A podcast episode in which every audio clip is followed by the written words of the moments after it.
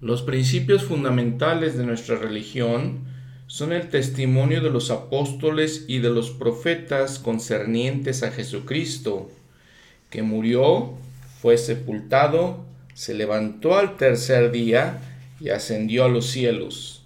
Y todas las otras cosas que pertenecen a nuestra religión son únicamente apéndices de eso. José Smith.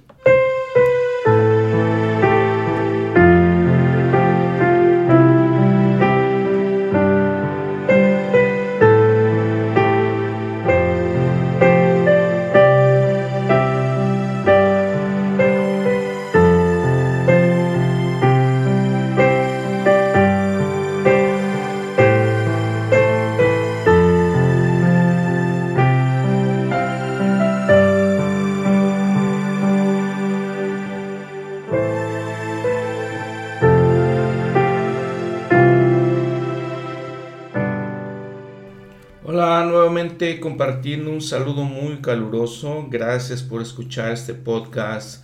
Gracias porque llevamos básicamente a mitad de este año en el cual pues estamos platicando, estamos estudiando la vida de Jesucristo, su magnífica vida, ¿no? Todo lo especial y grandioso, eh, el hombre perfecto, Jesús el Cristo, Jesús de Nazaret. Y seguimos platicando de cosas con mucha reverencia de cosas que son sagradas, de cosas que son eh, muy, muy trascendentales, eh, muy valiosas para todo el género humano. Y dicen las escrituras, por ejemplo en Juan capítulo 20, que el primer día de la semana, María Magdalena fue de mañana al sepulcro, siendo aún oscuro, y vio quitada la piedra del sepulcro. La semana pasada platicamos del doloroso, de la ignominiosa crucifixión, muerte del Salvador. Recordamos que aún así Él entrega su vida para salvarnos, para redimirnos, para cubrir los pecados de ustedes, de cada uno de ustedes y de mí. Y entonces llegamos a este punto en el que Él está en la tumba por tres días, Recordemos que había sido una tumba preparada especialmente por un hombre, José de Arimatea, con la ayuda de varias mujeres, Nicodemo también estaba ahí, y recordemos que la tumba pues era un lugar muy especial, no era cualquier tumba, era digna del Salvador, del Creador del mundo. Y parecería que después de todos los sufrimientos, las tribulaciones, el abuso que sufrió durante toda su vida, y especialmente en esta última semana, eh, parecería que esta es una de las pocas veces en la que los discípulos lo reconocen o le tienen la oportunidad más bien de darle un digno eh, sepulcro o darle una tumba digna de un rey, digna de alguien de su estatura. al nivel ¿no? de, terrenal, obviamente la estatura del Salvador es mucho más que eso, pero es la primera vez que sucede. Si ven entonces, por ejemplo, la narración en los otros evangelios, Lucas, por ejemplo, dice, y el primer día de la semana, muy de mañana, ellas, las mujeres, fueron al sepulcro llevando las especias aromáticas que habían preparado, y algunas otras mujeres estaban con ellas. Marcos en el capítulo 16 de su evangelio dice, y cuando pasó el día de reposo, María Magdalena y María, madre de Jacobo, y Salomé compraron especies aromáticas para ir a ungirlo. Y muy de mañana, el primer día de la semana, fueron al sepulcro recién salido el sol. Ahora Mateo dice, y pasado el día de reposo, al amanecer del primer día de la semana, vinieron María Magdalena y la otra María a ver el sepulcro. Y esto es muy, muy especial, ¿no creen?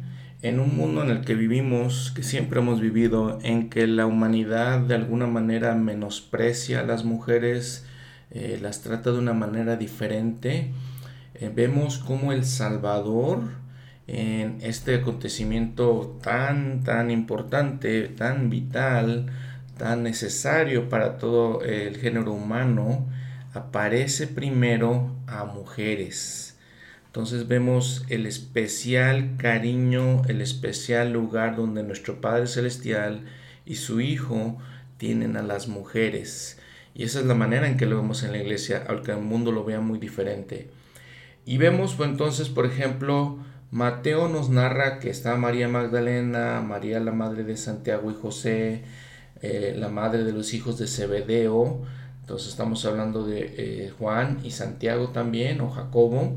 Marcos habla de María Magdalena también, María, María la madre de Santiago y José, y Salomé, que es la esposa de Zebedeo, nos dice Marcos. Lucas nos habla de María Magdalena, María de Santiago, dice, y otras mujeres. También nos habla de Joana o Juana, que recordamos que fue una de las, de las mujeres que apoyó la misión del Salvador, su ministerio. Y luego Juan nos habla de María Magdalena también, María la esposa de Cleofas, este, la, la hermana de María, la madre de Jesús, y nos habla de la madre de Jesús, María también. Eh, en todo esto podemos ver que la, que la persona que realmente narran todos los evangelios que estuvo en su resurrección fue María Magdalena. Notemos también que los evangelios nos hablan de que esto sucedió el primer día de la semana. El, calendario hebreo, diferente al de nosotros, ya lo hemos platicado algunas veces, eh, se basaba en la creación, en Génesis, y entonces el Señor eh, descansó el séptimo día y lo, eh, consagró como el día de reposo, y entonces el primer día de la semana era el domingo. La resurrección de Jesucristo fue el domingo, un domingo. Y entonces el mundo cristiano el mundo eh, pensando en la resurrección, conmemorando la resurrección, estableció el domingo como el día de reposo, como el día del Señor. Y continuando la narración, por ejemplo, con Mateo, dice, y aquí hubo un gran terremoto, porque un ángel del Señor, descendiendo del cielo y acercándose al sepulcro, removió la piedra y se sentó sobre ella. Lucas nos narra que llegaron las mujeres, dice, y hallaron removida la piedra del sepulcro, y al entrar no hallaron el cuerpo del Señor Jesús. este sepulcro era básicamente pues una habitación donde tenía dos partes, la gente podía entrar en la primera parte y allí podían preparar el cuerpo, precisamente como querían hacer las mujeres, eh, recordemos que cuando fue la crucifixión estaba a punto de ser día de reposo y entonces tuvieron que bajar el cuerpo del Salvador de la cruz y ponerlo eh, rápidamente en el sepulcro y no tuvieron tiempo de hacer muchas otras cosas. Entonces regresaban con especies aromáticas para preparar su cuerpo. Y en la segunda, en la segunda parte, en la otra parte de este sepulcro, era donde ya básicamente se ponía el cuerpo en vendas o cubierto con una sábana y no lo sepultaban realmente, no, no, lo, este, no lo ponían debajo de la tierra. Si vemos algunas fotos, si pueden ir tal vez a internet y ver algunas fotos eh, donde se considera que estaba su cuerpo, se erigido inclusive hasta una iglesia grandísima arriba de lo que le llaman el Santo Sepulcro. Entonces dice Lucas que entraron, no hallaron el cuerpo del Señor y dice, y aconteció que estando ellas perplejas por esto, he aquí se pusieron de pie junto a ellas dos varones con vestiduras resplandecientes. Y como ellas tuvieron temor e inclinaron el rostro a tierra, les dijeron, ¿por qué buscáis entre los muertos al que vive? No está aquí, sino que ha resucitado.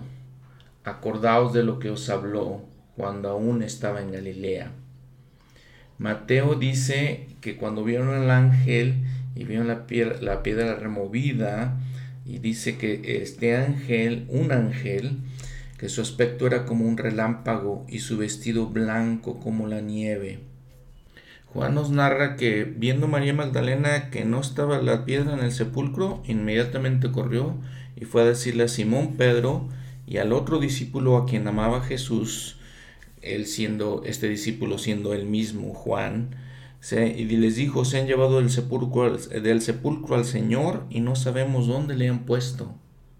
Marcos nos dice que habían salido muy de mañana, fueron al sepulcro recién salido el sol, como todos los demás, los demás evangelistas, y se preguntaban entre sí, dice que estaba María Magdalena y otras mujeres, se preguntaban entre sí quién nos removerá la piedra de la entrada del sepulcro para poder ungir al Señor y preparar su cuerpo, ¿no?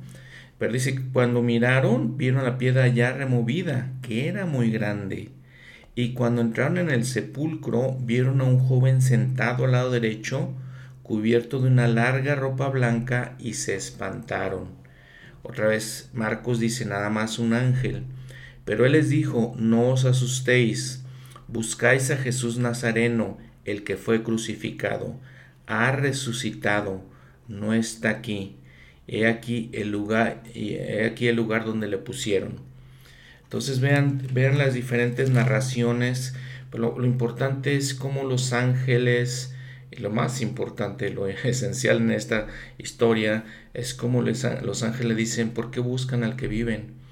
Porque dice, Él ha resucitado, no está aquí, como ya les había dicho, ha resucitado. Y esas son palabras especiales para todos nosotros, para todas las personas que hemos nacido en esta tierra esas palabras tan sagradas, tan reverentes, tan especiales. No está aquí, Él ha resucitado. Estas deben ser de las palabras más gloriosas jamás pronunciadas en la historia de nuestro mundo. La narración de la versión inspirada del profeta José Smith se basa más bien en Lucas y dice que no, no era solamente un ángel, sino que eran dos ángeles tal vez porque iba a haber dos testigos de acuerdo con la ley de Moisés que tenían que presenciar todo asunto o el testimonio de dos personas. De igual manera, con estos dos testigos hay otros simbolismos y cosas que aprendemos de toda esta experiencia del Señor. Por ejemplo, la piedra estaba removida. ¿Por qué estaba removida la piedra? El presidente Joseph Smith dice que los cuerpos resucitados pasan a través de los objetos sólidos, debido a que tienen control sobre los elementos. ¿Por qué otra vez entonces estaba la piedra removida si el Señor podía pasar a través de la piedra? Porque este acto era un acto simbólico, significando está abierto, significando que de la misma manera que la tumba estaba abierta, vacía, de la misma manera, los espíritus que estaban en la prisión, todas aquellas personas justas que habían muerto antes de Jesús y que estaban en la prisión espiritual, ya eran libres de la muerte. Ya podían, eh, no estaban confinados solamente a eso. Es un tema que vamos a tocar un poquito más adelante en este episodio. Esta tumba abierta también habría las posibilidades a los seres humanos que hemos nacido en la tierra. Otro simbolismo. Al estar abierta la tumba, los discípulos podían ver hacia adentro y ver que estaba vacía, significando el Señor había regresado a la vida, confirmándole a todos los discípulos que Él era el Salvador, el Mesías, que Él podía tomar su vida nuevamente, su cuerpo físico nuevamente, y regresar a la vida nueva. Otro simbolismo que habíamos mencionado hace un, un rato fue que se presenta con María Magdalena siendo el primer ser humano, una mujer, en ver a un ser resucitado. ¿Y quién es el ser resucitado? ¿no? El Señor Jesucristo. Y entonces los apóstoles no lo vieron primero, ellos eran los testigos especiales de Cristo, pero sin embargo Él decide aparecerse a una mujer primeramente. Y así, dice Leller Christofferson, esta bendecida mujer llegó a ser la primera de todos los seres mortales en ver al Cristo resucitado y en hablar con él. Y entonces, como les comentaba hace un rato, esto rompe con todas nuestras percepciones, nuestros prejuicios, eh, las cosas que pensamos en nuestra sociedad del valor de las mujeres. Aquí el, Señor la pone a esta mujer, María Magdalena y otras mujeres, en lo más alto de su, eh, de su aprecio, de la posición que tienen las mujeres en el plan de salvación. De este evento tan grandioso, tan sagrado, los profetas han hablado, eh, obviamente. Por ejemplo, el presidente Hinckley dijo, El domingo temprano, por la mañana, llegaron María Magdalena y otras mujeres a la tumba. Al acercarse se preguntaban cómo podrían quitar la piedra que tapaba el sepulcro. Cuando llegaron vieron a un ángel que les dijo, Yo sé que buscáis a Jesús, el que fue crucificado. No está aquí porque ha resucitado, así como dijo. Nunca había sucedido algo semejante. La tumba vacía era la respuesta a la eterna interrogante, la cual ex Pablo expresó con elocuencia. ¿Dónde está, oh muerte, tu aguijón? ¿Dónde, oh sepulcro, tu victoria? El milagro de aquella mañana de resurrección es un milagro para toda la humanidad. Es un milagro realizado mediante el poder de Dios, cuyo Hijo amado dio su vida para expiar los pecados de todos nosotros. Un sacrificio de amor por cada hijo e hija de Dios. Al hacerlo, rompió el sello de la muerte. No hay nada más universal que la muerte, ni nada más luminoso y lleno de esperanza y de fe que la promesa de la inmortalidad. La desolación que deja la muerte de una persona la aflicción, que, la que sobreviene tras el fallecimiento de un ser querido solo los mitiga la certeza de la resurrección del Hijo de Dios. Cada vez que la fría mano de la muerte asesta su golpe entre las sombras de tristeza y desolación de ese momento, reluce la figura triunfante del Señor Jesucristo. Él, el Hijo de Dios, que por su incomparable y eterno poder venció la muerte. Él es el redentor del mundo, dio su vida por cada uno de nosotros y la volvió a tomar, llegando así a ser las primicias de los que durmieron. Él, el Rey de Reyes, se alza triunfante sobre todos los reyes. Él, el Señor Omnipotente, se alza sobre todos los gobernantes. Él es nuestro consuelo, nuestro único consuelo verdadero. Cuando la densa oscuridad de la noche terrenal nos envuelve al separarse un espíritu de su cuerpo, por encima de todo el género humano, se alza Jesús el Cristo. Cierro la cita. El de Christofferson nuevamente. Mediante su expiación y resurrección, Jesucristo ha vencido todos los efectos de la caída. La muerte física será provisional y aún la muerte espiritual tendrá un final, porque todos regresarán a la presencia de Dios, al menos temporalmente, para ser juzgados. Podemos abrigar la máxima confianza y seguridad en su poder para vencer todo lo demás y otorgarnos la vida eterna porque cuanto la muerte entró por un hombre, también por un hombre la resurrección de los muertos. Porque así como en Adán todos mueren, así también en Cristo todos serán vivificados. En, palabras del elder Neil Maxwell, la victoria de Cristo sobre la muerte dio fin a la situación precaria del género humano. Ahora solo quedan situaciones precarias individuales y de ellas también podemos ser rescatados siguiendo las enseñanzas de aquel que nos rescató de la extinción general. Habiendo satisfecho las demandas de la justicia, Cristo ahora se adentra en el lugar de la justicia, o podemos decir que Él es justicia, tanto como Él es amor. Asimismo, de ser un Dios perfectamente justo, Él es un Dios perfectamente misericordioso. Por tanto, el Salvador enmienda todas las cosas. Ninguna justicia en la mortalidad es injusticia, perdón, ninguna injusticia en la mortalidad es permanente, ni aun la muerte, porque Él restaura la vida nuevamente. Ninguna herida, discapacidad, traición o abuso quedan sin compensación al final. Gracias a su justicia y misericordia suprema. Cierro la cita el profeta José Smith, porque así como en Adán todos mueren, también en Cristo todos serán vivificados, todos resucitarán de los muertos. El Cordero de Dios ha llevado a cabo la resurrección a fin de que todos se levanten de los muertos. Dios ha señalado un día en que juzgará al mundo y ha confirmado esto en que levantó a su Hijo Jesucristo de los muertos.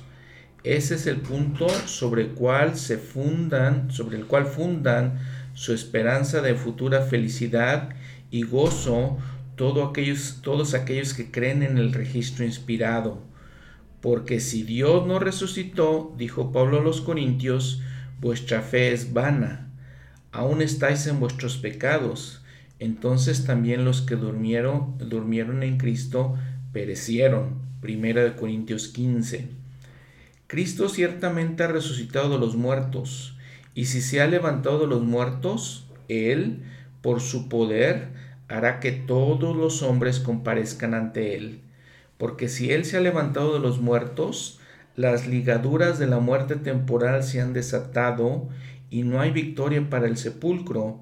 Luego, si no hay victoria para la tumba, aquellos que guardan las palabras de Jesús y obedecen sus enseñanzas, no solo reciben la promesa de que resucitarán de los muertos, sino la afirmación de que serán admitidos en su glorioso reino. Porque él mismo dice, donde yo estuviere, allí también estará mi servidor. Juan 12:26. Los que han muerto en Jesucristo pueden esperar recibir toda la plenitud de gozo al salir de la tumba que tuvieron o que esperaron tener aquí. Me regocija tener el privilegio de comunicarles algunas de estas cosas que, si con atención se entienden, serán una ayuda en el fragor de los terremotos, cuando se junten los nubarrones, brillen los relámpagos y las tormentas estén a punto de caer sobre ustedes con el, con el estruendo de los truenos. Cíñanse a estas cosas y no dejen que sus rodillas ni sus coyunturas tiemblen ni su corazón desfallezca. Entonces, ¿Qué podrán hacer los terremotos, las guerras y los tornados? Nada. Todas sus pérdidas se les compensarán en la resurrección si continúan siendo fieles. Lo he visto mediante la visión del Todopoderoso. Dios ha manifestado a su Hijo desde los cielos y también la doctrina de la resurrección, y tenemos el conocimiento de que aquellos a quienes sepultemos aquí, Dios los volverá a levantar revestidos y vivificados por el Espíritu del gran Dios. ¿Y qué importa que nosotros los sepultemos o que nos sepulten con ellos cuando no podemos tenerlos con nosotros por más tiempo? Dejemos que estas verdades ahonden en nuestros corazones a fin de que aún aquí empecemos a disfrutar de aquello que, haya, eh, que existirá en su plenitud. Cierro la cita. Y podemos, eh, es importante que entendamos que esta doctrina de la, resurrección es realmente una doctrina que se enseña en la cristiandad, en el cristianismo. Otras religiones no creen estas cosas, algunas creen en la reencarnación o otras ideas, otros conceptos, ¿no? Ahora, de las iglesias cristianas, nosotros como miembros de la iglesia de Jesucristo de los santos de los últimos días, tenemos un motivo especial porque nosotros creemos también que podemos hacer obra por aquellos que han muerto. Y déjenme les, les doy una idea. Hablaba con alguna persona, por ejemplo, de, la evolución, ¿no? Nosotros este, crecemos, eh, evolucionamos como seres humanos, pero ¿qué pasa de aquellos seres humanos entre nosotros pues que nacen con algún defecto físico, que nacen con un defecto mental, que nacen en esas circunstancias. Me parece demasiado triste pensar, nacemos, morimos y se termina nuestra vida. ¿Y qué pasa con aquellos que sufren toda su vida? Que tal vez sufren de pobreza, que tal vez sufren de angustia, tal vez de cosas mentales, depresión, ansiedad, otro tipo de cosas físicas, enfermedades. ¿Qué pasa? Es una vida difícil, muy difícil. Y entonces ellos van a eh, pasar su vida, sus 50, 60, 70 años, y van a morir. Y tal vez esos 50, 60, 70 años van a vivir pues eh, con muchas dificultades. ¿Y qué, qué, va a pasar con ellos? Qué, qué vida tan triste, ¿no? Pero cuando pensamos en este concepto, en esta idea, en esta doctrina que viene de Dios hacia nosotros, pensando, pues eso se va a acabar, eso se va a terminar. Como dice aquí el profeta José Smith nuevamente, los que han muerto en Jesucristo pueden esperar recibir toda la plenitud de gozo al salir de la tumba que tuvieron o que esperaron tener aquí en esta vida. A quienes sepultemos aquí, Dios los volverá a levantar revestidos y vivificados por el Espíritu del gran Dios. Vean lo enorme y significativo que es esta doctrina. Vean lo enorme y significativo que es la doctrina de la historia familiar, que podemos realizar obras por aquellas personas que no conocieron a Jesucristo y como les decía más adelante en el episodio vamos a ver que tuvieron la oportunidad o están teniendo la oportunidad y van a tener la oportunidad de escuchar de él. Dice el presidente Benson, como uno de sus testigos de los últimos días, yo testifico que Él vive hoy en día. Es un ser resucitado, es nuestro Salvador, nuestro Señor, el Hijo mismo de Dios testifico que vendrá de nuevo como nuestro Señor glorificado y resucitado. Y ese día no está distante. Para todos los que lo acepten como Salvador y Señor, su resurrección literal significa que la vida no termina con la muerte, ya que Él prometió, porque yo vivo, vosotros también viviréis. Juan 14, 19. Solo Él tenía el poder para resucitar. Así fue que al tercer día, tras su sepultura, salió vivo del sepulcro y se mostró a muchas personas. Como uno de sus testigos especiales, así llamado en estos días, testifico que Él vive. Él vive en un cuerpo resucitado.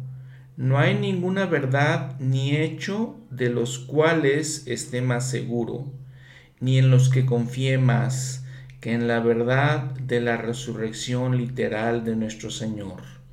Cierro la cita del presidente Benson. Y entonces imagínense el consuelo, eh, el alivio, la paz que podemos sentir y que pueden sentir todos aquellos de los seres humanos que han tenido una vida difícil, por cualquiera de las circunstancias que les he mencionado. Todos aquellos que han tenido esa vida difícil pueden estar completamente seguros, de acuerdo a lo que nos dice la Biblia, las escrituras, de que van a resucitar. Y sus cuerpos, dice Alma, serán restaurados. Alma 40:23. El alma será restaurada al cuerpo y el cuerpo al alma. Sí, y todo miembro y coyuntura serán restablecidos a su cuerpo. Sí, ni un cabello de la cabeza se perderá, sino que todo será restablecido a su propia y perfecta forma. Todo estará en su perfecta forma. Todo. Cualquier cosa que falle en nuestro cuerpo, cualquier cosa que falle en el cuerpo de alguna persona que nosotros conozcamos, de un ser querido, de un familiar, todo será restablecido a su propia y perfecta forma, sin tener más enfermedades, sin tener más desafíos físicos ni desafíos mentales, les digo, ni tener más de esas cosas. Todo será restablecido. Sigue diciendo Alma, se ha señalado una época en que todos se levantarán de los muertos. Nuevamente el elder Christopherson dijo, Siendo real la resurrección de Cristo, la muerte no es nuestro fin. Y después de deshecha esta nuestra piel, aún hemos de ver en nuestra carne a Dios. Cierro la cita. Ahora escuchamos al presidente Howard W. Hunter.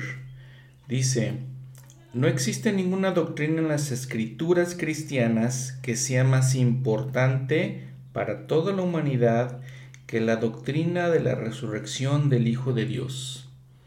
Gracias a Él llegó la resurrección a todos los hombres, mujeres y niños que hayan nacido o que vayan a nacer en la tierra. A pesar de la gran importancia que le damos a la resurrección en nuestra doctrina, tal vez muchos de nosotros todavía no hayamos comprendido en su totalidad su trascendencia espiritual y grandeza eterna.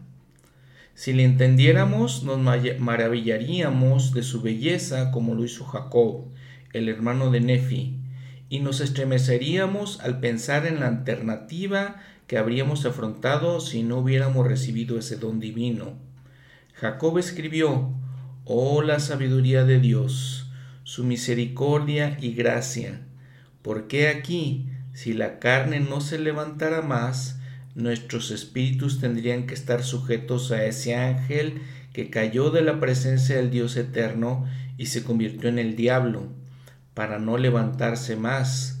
Segunda de Nefi 9:8. Sin duda, la resurrección es el centro de la fe de todo cristiano. Es el más grande de todos los milagros efectuados por el Salvador del mundo. Sin ella quedaríamos ciertamente sin esperanza. Permítanme citar las palabras de Pablo, porque si no hay resurrección de los muertos, vana es entonces nuestra predicación y somos hallados falsos testigos de Dios porque hemos testificado de Dios que Él resucitó. Y si Cristo no resucitó, nuestra fe es vana, aún estáis en vuestros pecados. Sin la resurrección, el Evangelio de Jesucristo se convierte en una serie de dichos sabios y de milagros aparentemente inexplicables, pero palabras y milagros sin victoria final. No, la victoria final está en el milagro supremo. Por primera vez en la historia de la humanidad, alguien que estaba muerto se levantó de la tumba a sí mismo para vida inmortal él es el Hijo de Dios, el Hijo de nuestro Padre Celestial inmortal, y su triunfo sobre la muerte física y la muerte espiritual constituye las buenas nuevas que toda lengua cristiana debe pronunciar. La verdad eterna es que Jesucristo se levantó de la tumba y fue las primicias de la resurrección. Véase 1 Corintios 15, 23. Los testigos de ese acontecimiento maravilloso no se, no se pueden poner en tela de juicio. Al enseñar a sus apóstoles, Cristo les dio a conocer que el Hijo del Hombre tendría que padecer mucho y ser desechado por los ancianos y por los principales sacerdotes y por los escribas, y ser muerto, y resucitar después de tres días. Marcos 8:31. Así sucedió fue crucificado y puesto en el sepulcro. Al tercer día resucitó para vivir nuevamente. Es el Salvador de todo el género humano y las primicias de la resurrección. Por medio del sacrificio expiatorio, todos los hombres serán salvos de la tumba y vivirán de nuevo. Ese ha sido siempre el testimonio de los apóstoles, al cual agrego el mío. Cierro la cita. Ahora entonces, continuando con la narración de los evangelios, por ejemplo, vamos a Juan, en el capítulo 20, en el versículo 3, habíamos visto que María Magdalena vio que no estaba el cuerpo del Señor y fue inmediatamente y avisó a Simón Pedro y al mismo Juan, dice, eh, y en el versículo 3 dice, salieron Pedro y el otro discípulo y fueron al sepulcro, está hablando Juan de sí mismo, ¿no? Y dice, corrían los dos juntos, pero el otro discípulo corrió más a prisa que Pedro y llegó primero al sepulcro. No sabemos si aquí Juan pues estaba haciendo un poco de bromeando un poco, pero dice que llegó primero él. E inclinándose a mirar, vio los, los lienzos puestos ahí, pero no entró. Y entonces llegó Simón Pedro siguiéndole y entró en el sepulcro y vio los lienzos puestos allí. Vemos que tal vez Juan lo que se nos está diciendo aquí que el apóstol principal era Pedro, de acuerdo a la antigüedad, eh, muy parecido a lo que sucede ahora, de que el apóstol, eh, de acuerdo a la antigüedad, el apóstol mayor, con mayor antigüedad en el quórum de los doce, es llamado a ser presidente del quórum y de ahí también es llamado para ser el profeta. Entonces, si, si recordamos que el primer discípulo que llamó eh, nuestro Salvador fue Simón Pedro, el primer apóstol, y entonces la antigüedad le pertenecía a él, les digo, siendo el mayor de todos. Y Juan llegando primero a la tumba no entró, le permite a Pedro entrar primero. Y entonces dice, entró en el sepulcro Pedro, Simón Pedro, bien, y vio los lienzos puestos ahí, y el sudario que había estado sobre su cabeza, no puesto con los lienzos, sino enrollado en un lugar aparte. Entonces también eh, entró también el otro discípulo que había venido primero al sepulcro y vio y creyó. También aquí Juan nos da el detalle de que cuando él entró, vio que no estaba el cuerpo de Jesús y creyó en ese momento. Porque los demás, dice, no habían entendido la escritura, que era necesario que él resucitase de entre los muertos. Y volvieron los discípulos a los suyos. Lucas nos narra que después que vieron a los dos ángeles, estos les recordaron lo que les había dicho el Salvador. En el versículo 6 del capítulo 24 dice, no está aquí, le dijeron los ángeles, sino que ha resucitado. Acordaos de lo que os habló cuando estaba en Galilea, diciendo, es menester que el Hijo del Hombre sea entregado en manos de hombres pecadores y que sea crucificado y resucita al tercer día. Entonces ellas, las mujeres todavía, se acordaron de sus palabras y volvieron del sepulcro y volviendo del sepulcro dieron nuevas de todas estas cosas a los once y a todos los demás. Pues dice, eh, lo narra un poco diferente Lucas, como, como, este, como lo narra Juan. Por ejemplo, dice que cuando les dijeron todas estas cosas a los apóstoles, y nos dice en el versículo 10 Lucas, las, las mujeres que estaban ahí, dice, a ellos les parecían locura las palabras de ellas y no las creyeron. Y nuevamente recordando este, este detalle importante, ellas, las mujeres, fueron testigos de la resurrección antes que los apóstoles. Bueno, y estos no los creyeron. Dice, pero levantándose Pedro corrió al sepulcro y cuando miró dentro vio solos los lienzos allí y se fue a casa maravillándose de lo que había sucedido. Entonces vean un poquito la, diferencia. Ahora, narrando esto de que las mujeres vieron primero la resurrección, fueron testigos de la resurrección, era eh, hacerle entender a la gente que leemos, tal vez a los discípulos que iban a seguirlos, hacerles entender que la realidad de la resurrección, porque no iban a poner, de acuerdo con la cultura de ellos, los hombres, los evangelistas, no iban a poner que fueron primero las mujeres las que fueron testigos. No, no, iba no iba con su sociedad, no iba con su cultura, no lo iban a hacer así. Y además, cuando dice que entraron al sepulcro y vieron los, este, los mantos, los mantos que cubrían al Señor, eh, doblados y acomodados. Entonces todo eso les digo, les da una realidad a los discípulos en general cuando leyeran estas cosas de que era verdad, que todo era una realidad. Ningún hombre de aquella época iba a incluir estas cosas. Les digo, todo eso de acuerdo con la cultura, de acuerdo con la sociedad de ellos. No iban a hablar de mujeres primero. Eso, como otras muchas cosas de las que hemos hablado, eh, es completamente contrario a la cultura de ellos. Todas las muchas cosas que hemos hablado del Salvador es contrario a su cultura de ellos y cambia su paradigma de la vida. Ahora veamos la narración de Mateo. Dice que cuando los ángeles les dijeron, vean que no está el Salvador, que no está aquí, que ha resucitado, y que vayan a decirle a los discípulos estas cosas, dice en el versículo 8, capítulo 28, entonces ellas, saliendo del sepulcro con temor y gran gozo, o sea, estaban confundidas, tenían cierto temor y también cierto gran gozo, ¿no? Dice, fueron corriendo a dar las nuevas a sus discípulos. Y mientras iban a dar las nuevas a los discípulos, he aquí, Jesús les salió al encuentro, diciendo, salve. Y ellas se acercaron y abrazaron sus pies y le adoraron. Entonces Mateo nos dice que fueron varias mujeres que lo vieron por primera vez. Juan, sin embargo, nos dice que todavía no lo habían visto ni Pedro, ni Juan, ni María Magdalena, y dice que los eh, Pedro y Juan volvieron otra vez a los discípulos y mientras tanto dice que María estaba fuera llorando junto al sepulcro y mientras lloraba se inclinó para mirar dentro del sepulcro y vio a dos ángeles con ropas blancas eh, que estaban sentados el uno a la cabecera y el otro a los pies, donde el cuerpo de Jesús había sido puesto.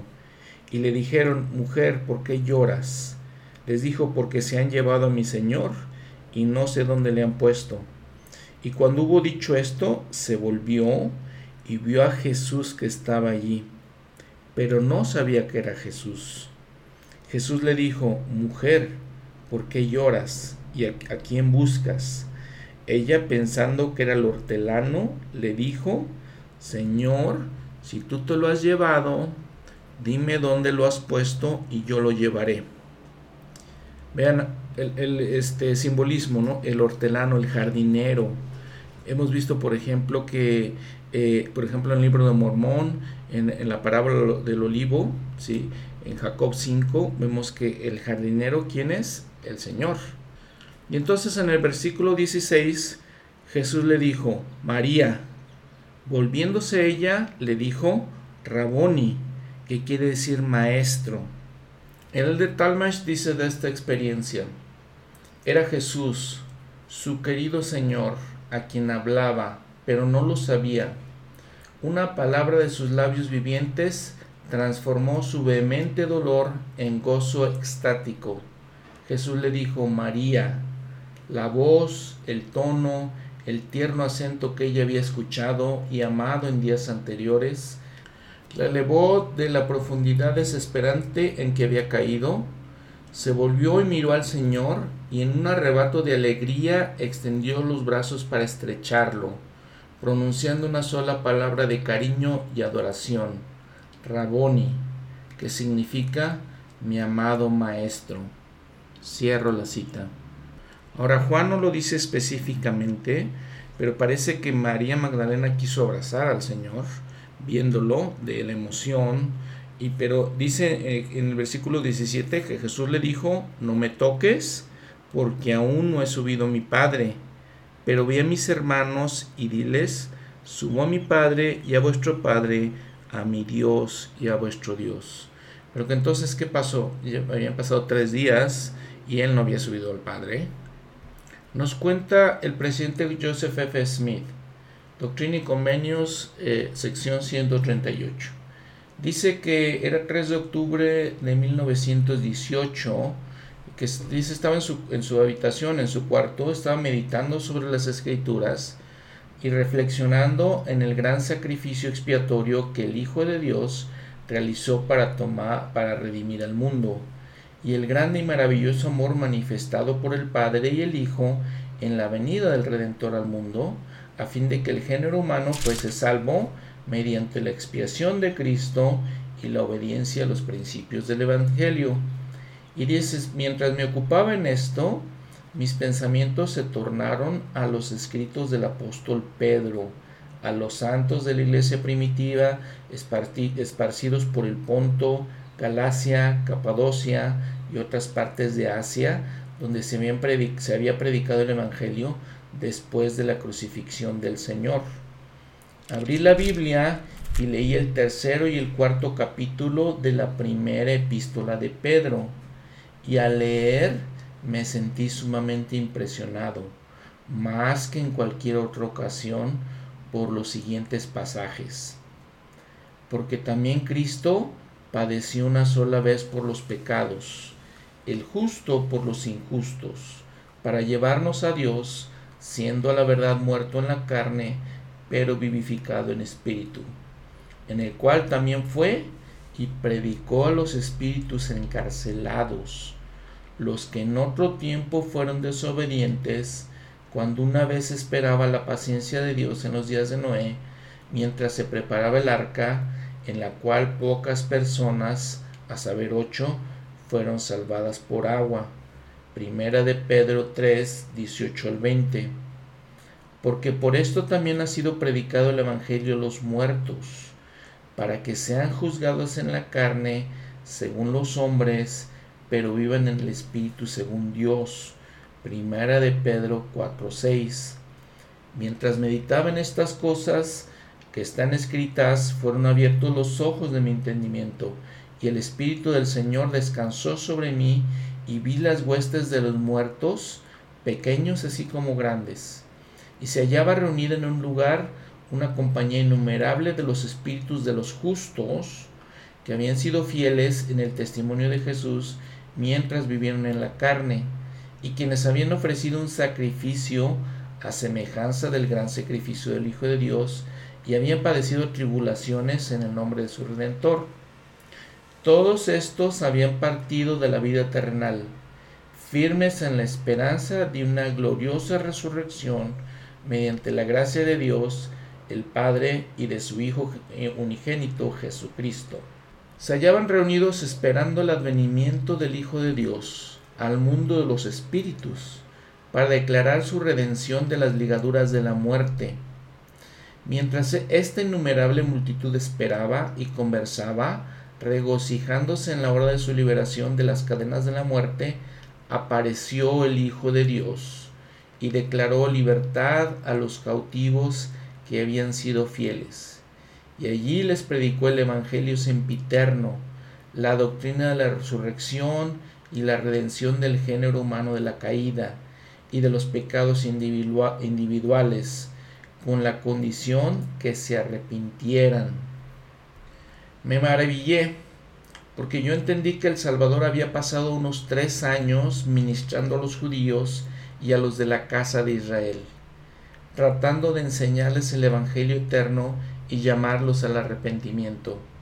Y sin embargo, no obstante sus poderosas obras y milagros, y su proclamación de la verdad con gran poder y autoridad, fueron pocos los que escucharon su voz y se regocijaron en su presencia y recibieron la salvación de sus manos. Pero su ministerio entre los que habían muerto se limitó al breve tiempo que transcurrió entre la crucifixión y su resurrección. Ahora, continúa el presidente Smith, dice que otra vez sus ojos fueron abiertos, su entendimiento fue abierto y percibió que el Señor en sí no directamente fue a predicar a los inicuos ni los desobedientes para instruirlos, mas he aquí organizó sus fuerzas y nombró mensajeros de entre los justos y vestidos con poder y autoridad, y los comisionó para que fueran y llevaran la luz del Evangelio a los que se hallaban en tinieblas, es decir, a todos los espíritus de los hombres, y así se predicó el Evangelio a los muertos. ¿A quién mandó el Señor, dice el presidente Smith, a predicar a estos hombres que habían sido inicuos o que no habían conocido el Evangelio? Dice que estaba Adán, estaba Eva, estaba Abel, estaba Noé, Abraham, Isaac, Jacob, Moisés, Isaías, Ezequiel, Daniel, Malaquías, Dice, a estos el Señor instruyó y les dio el poder para levantarse después que Él resucitara de los muertos y entrar en el reino de su Padre y ser coronados allí con inmortalidad y vida eterna. Dice también que vio al profeta José Smith y a su hermano Jairo. Y en versículo 60, tal fue la visión de la redención de los muertos que me fue revelada, y yo doy testimonio y sé que este testimonio es verdadero mediante la bendición de nuestro Señor y Salvador Jesucristo. Así sea. Amén. Entonces, ¿qué hizo? No ha habido el Padre, había ido a predicar el Evangelio o hablar con los justos y organizar las fuerzas como una obra misional para llevarla a todos los espíritus de los hombres que ya habían muerto. Ahora, ¿quién más visitó al Salvador después de su resurrección? Hay una historia interesante que nada más nos narra Lucas, es el único que la, que la comenta. Dice que eh, iban dos de sus discípulos en el camino este, a un lugar que se llama Emaús, una aldea. Dice que está como a 60 estadios de Jerusalén. Y dice que estos iban platicando todo lo que había sucedido, toda la situación de que el Salvador murió, resucitó, dice, y se preguntaban el uno al otro, y mientras hacían eso, dice, Jesús mismo se acercó e iba con ellos juntamente. Pero los ojos de ellos estaban velados para que no le conociesen. Y les dijo, ¿qué pláticas son estas que tenéis entre vosotros mientras camináis, estando tristes? Y respondió uno de ellos que se llamaba Cleofás, le dijo, ¿eres tú el único forastero en Jerusalén que no ha sabido las cosas que en ella han acontecido en estos días? ¿Qué cosas? De Jesús, de, de Jesús Nazareno, que fue varón profeta, poderoso en obra y en palabra delante de Dios y de todo el pueblo, y cómo le entregaron los principales sacerdotes y nuestros gobernantes a sentencia de muerte y le crucificaron. Mas nosotros esperamos que Él era el que iba a redimir a Israel.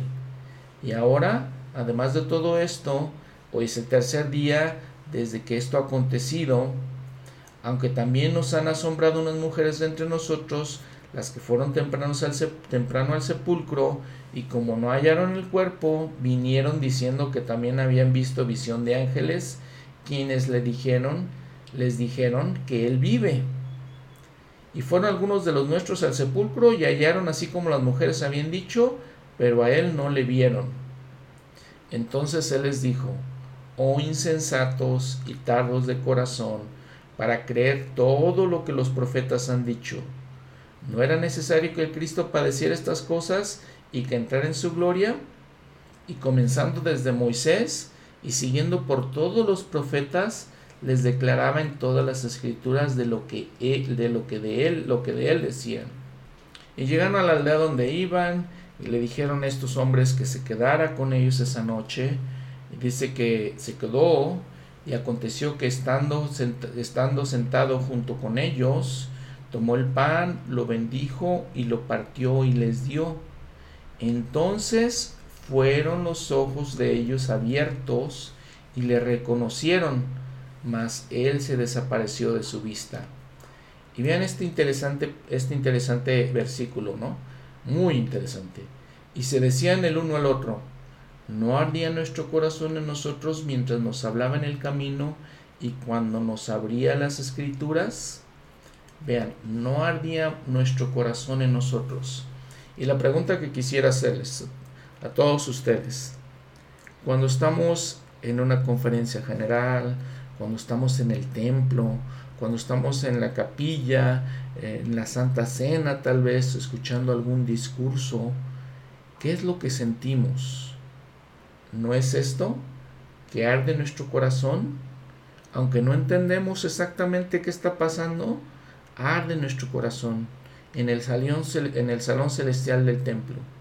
¿No arde nuestro corazón diciendo, estas cosas son verdaderas?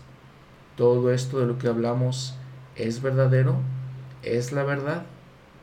Y entonces estos hombres dice que regresaron a Jerusalén. Y hablan, en el versículo 34 dice que el Señor ha resucitado y ha aparecido a Simón. Y dice que mientras aún hablaban estas cosas, Jesús se puso en medio de ellos y les dijo, paz a vosotros. Esta era una expresión, un saludo hebreo, arameo, Shalom Aleichem, ¿sí? paz a vosotros. Y es muy común todavía en nuestros tiempos. Y parece que todavía no procesaban este importante milagro de la resurrección, porque dice que ellos, espantados y atemorizados, pensaban que veían un espíritu. Mas él les dijo, ¿por qué estáis turbados y surgen dudas en vuestros corazones?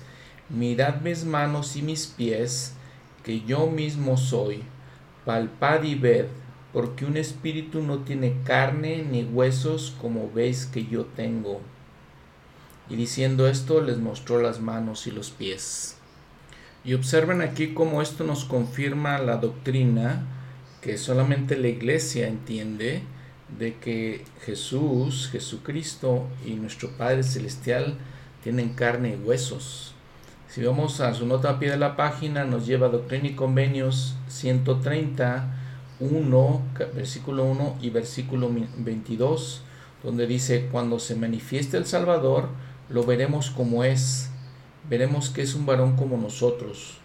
El Padre tiene un cuerpo de carne y huesos, tangible como el del hombre, así también el Hijo, pero el Espíritu Santo no tiene un cuerpo de carne y huesos. Y me parece muy claro aquí como el Señor les está diciendo eso.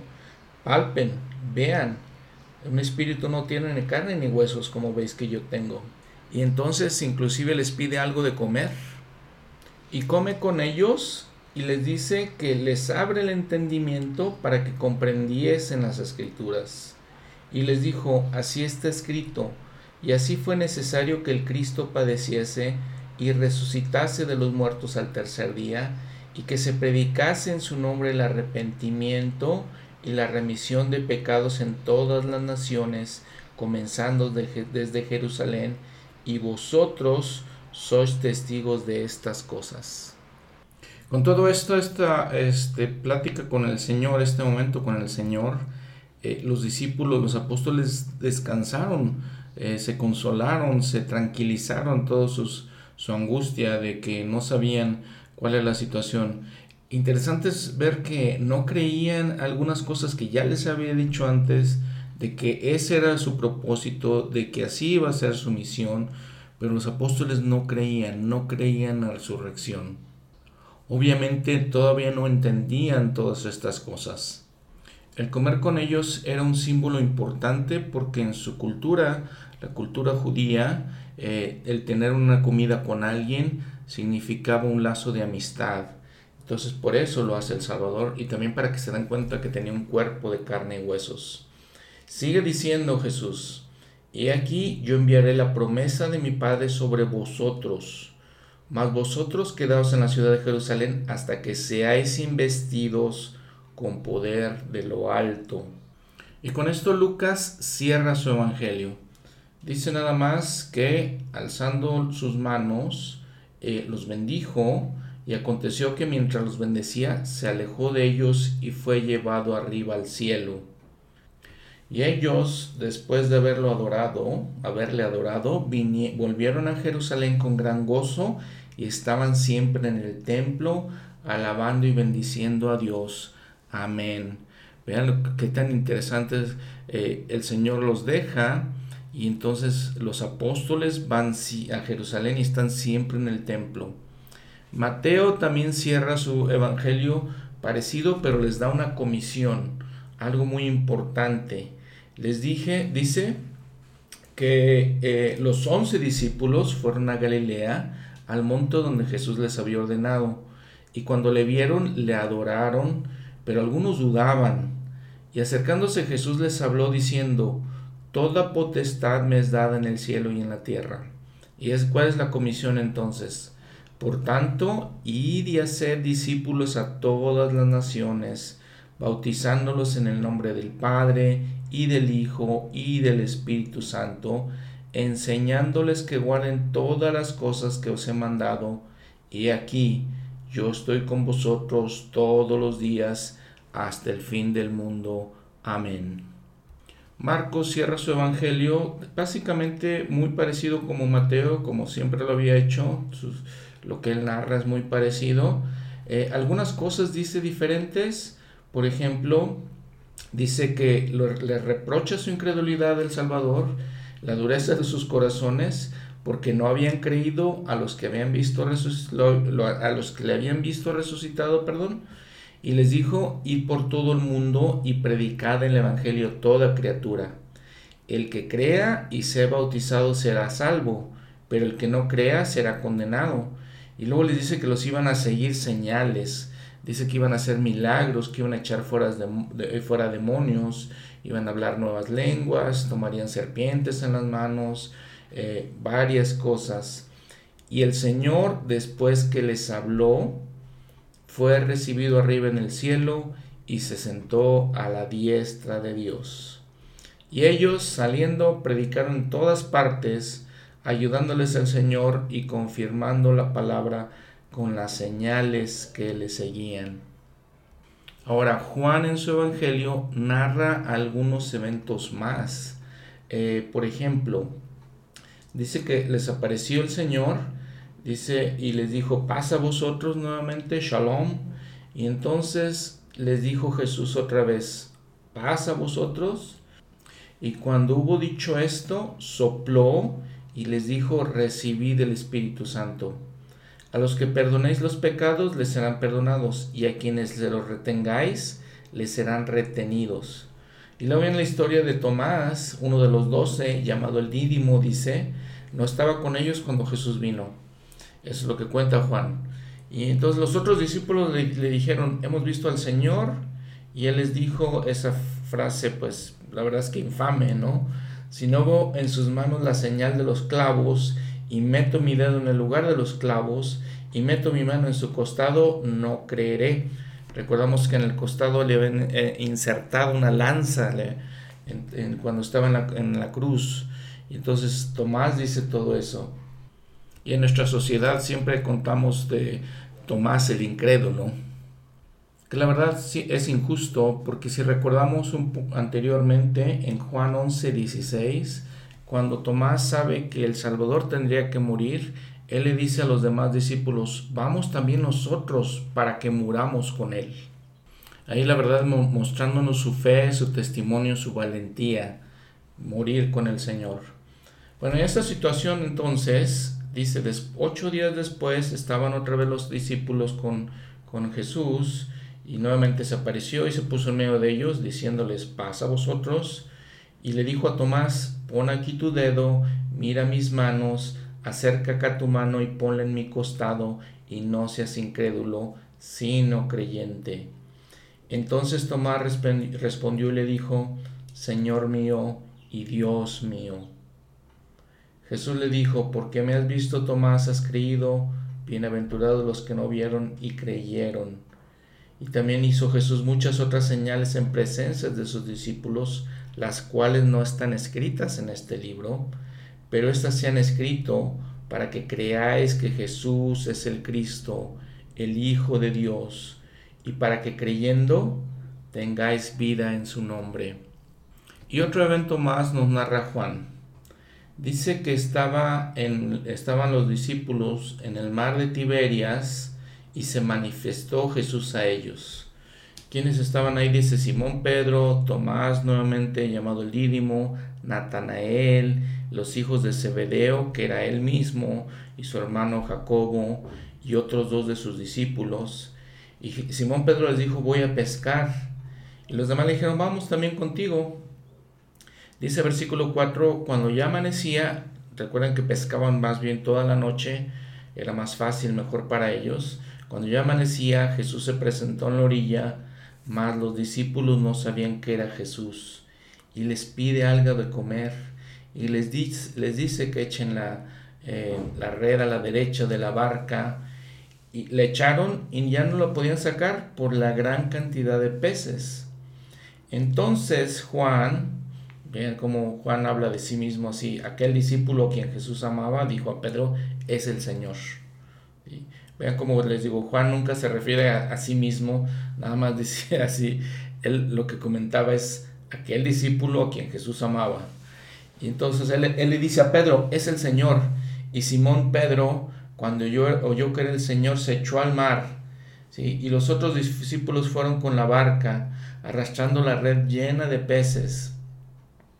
Y entonces comieron ahí, empezaron a comer y cuando hubieron comido, Jesús le dijo a Simón Pedro, Simón, hijo de Jonás, ¿me amas más que estos? Pedro le contestó, Sí, Señor, tú sabes que te amo. Él le dijo, apacienta mis corderos. Volvió a decirle la segunda vez, Simón, hijo de Jonás, ¿me amas? Le respondió, Sí, Señor, tú sabes que te amo.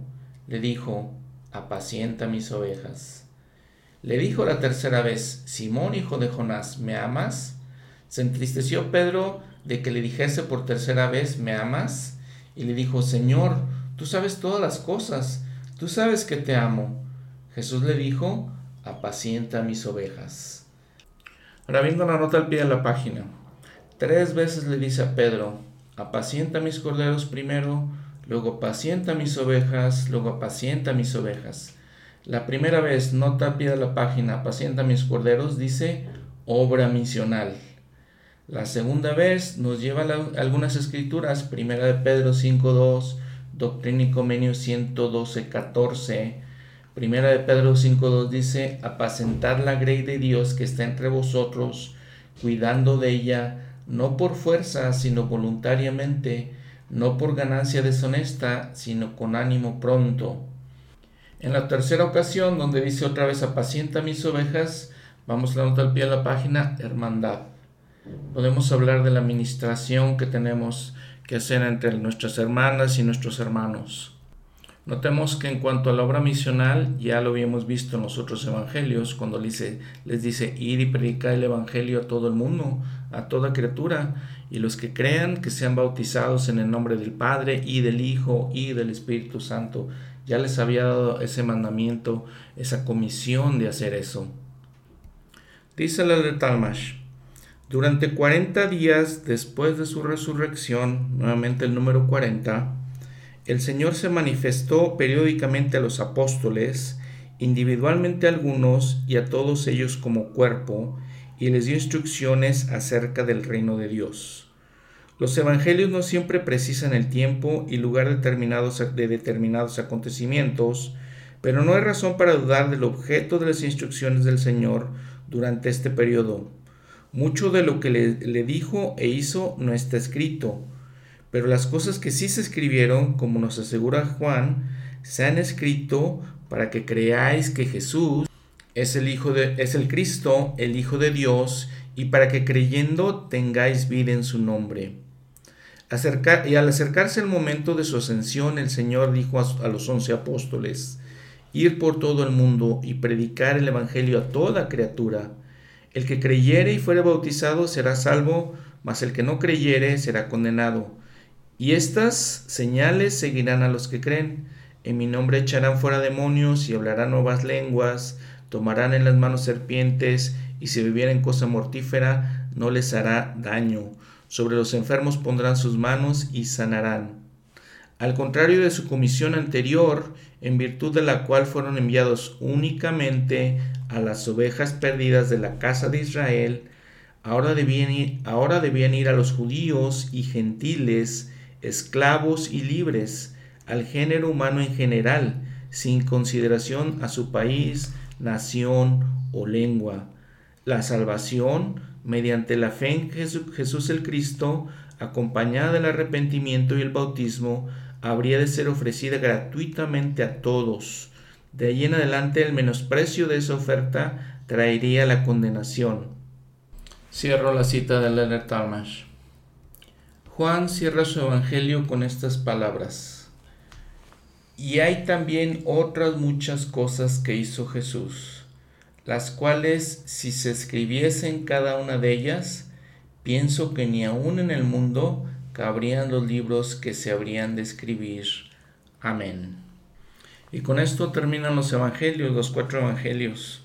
Con eso terminamos el ministerio terrenal de, de Jesucristo, de Jesús nuestro Salvador. Eh, es, ha sido un privilegio, como les he dicho, contar con ustedes y poder platicar estas cosas, eh, leerlas con ustedes, estudiarlas, reflexionarlas con ustedes. Algunos pensamientos para finalizar. Eh, lo que dijo el presidente Hinckley. Creo en el Señor Jesucristo, el Hijo del Dios eterno y viviente no ha habido nadie tan grande que haya caminado sobre la tierra. Ningún otro ha hecho un sacrificio comparable o ha concedido una bendición semejante. Él es el Salvador y el Redentor del mundo. Creo en Él. Declaro su divinidad sin ambigüedad ni concesión alguna. Le amo. Pronuncio su nombre con reverencia y asombro lo adoro como adoro a su Padre, en espíritu y en verdad. Le doy gracias y me arrodillo ante su amado Hijo, quien hace mucho tiempo extendió la mano y dijo a cada, uno de nosotros, Venid a mí todos los que estáis trabajados y cargados, y yo os haré descansar. Deseo que cada uno de ustedes pase un tiempo, quizás solo una hora, en callada meditación y tranquila reflexión sobre la maravilla y majestuosidad de éste, el Hijo de Dios. Testifico de la expiación del Señor Jesucristo. Sin ella, la vida no tendría sentido. Es la piedra angular del arco de nuestra existencia y afirma que vivíamos antes de que naciéramos en esta vida mortal. La vida terrenal es tan solo un peldaño hacia una, hacia una existencia más gloriosa en el futuro. El olor de la muerte es mitigado por la promesa de la resurrección. Jesús es el Cristo, el Hijo de Dios preordenado que condescendió a venir a la tierra, que nació en un pesebre, en una nación subyugada y entre un pueblo vasallo, el Hijo de Dios, el unigénito del Padre en la carne, el primogénito del Padre y el autor de nuestra salvación. Él es nuestro Redentor, nuestro Salvador. Por su expiación se hace posible la vida eterna para todos los que obedezcan sus enseñanzas. Cierro la cita. El presidente Kimball dijo esto.